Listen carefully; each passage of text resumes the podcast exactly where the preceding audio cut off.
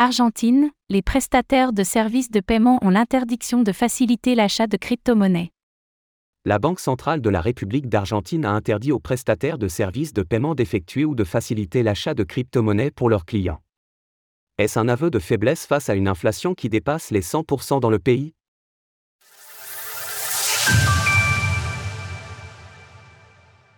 La Banque centrale d'Argentine se positionne contre les crypto-monnaies.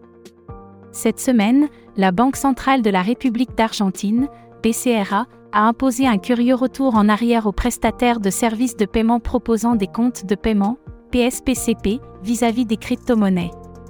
En effet, ces PSPCP n'ont tout simplement plus l'autorisation d'effectuer ou de faciliter des transactions sur actifs numériques non réglementés par la BCRA. Notons que cette nouvelle règle s'applique uniquement aux acteurs centralisés a priori non crypto-natifs, ce qui pourrait contraindre les investisseurs argentins à se tourner vers des plateformes crypto traditionnelles ou des solutions décentralisées. Parmi les justifications à cette mesure, nous retrouvons les propos habituels prétextant un hypothétique risque sur le système financier.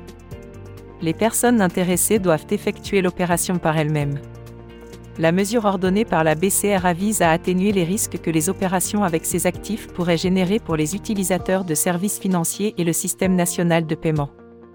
Une monnaie profondément dévaluée. Compte tenu d'une inflation totalement hors de contrôle, les crypto-monnaies jouissent d'une certaine popularité en Argentine. En effet, cette inflation dépasse maintenant les 100%, comme le montrent les données de Trading Economics, qui anticipent d'ailleurs un taux de 106,9% le 12 mai prochain pour le mois d'avril. Face à cette inflation, la BCRA a même été contrainte de créer un nouveau billet de 2000 pesos argentins, ARS, ce début d'année. Concernant ce peso argentin, son cours face au dollar affiche une baisse continue depuis plusieurs années maintenant. D'ailleurs, le cours de cette monnaie est en train de réaliser son 40e mois consécutif dans le rouge, en baisse de plus de 75% depuis janvier 2020. Dès lors, nous pouvons comprendre l'attrait des Argentins pour les crypto-monnaies.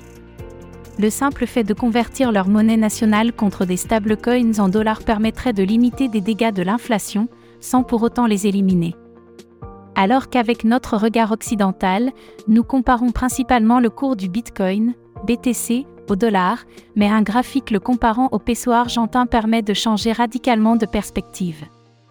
Et pour cause, le BTC propose ainsi une hausse de plus de 54% depuis le 6 mai 2022, s'échangeant à près de 6,6 millions d'ARS selon les sources, et a presque retrouvé son plus haut historique, ATH. Face à tous ces éléments, la décision de la Banque centrale du pays peut donc être perçue comme un aveu de faiblesse, devant son échec à maintenir la confiance dans sa monnaie.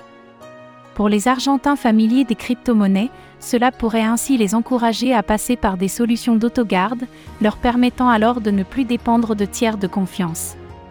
Source BCRA, TradingView, .geco, Trading Economics. Retrouvez toutes les actualités crypto sur le site cryptost.fr.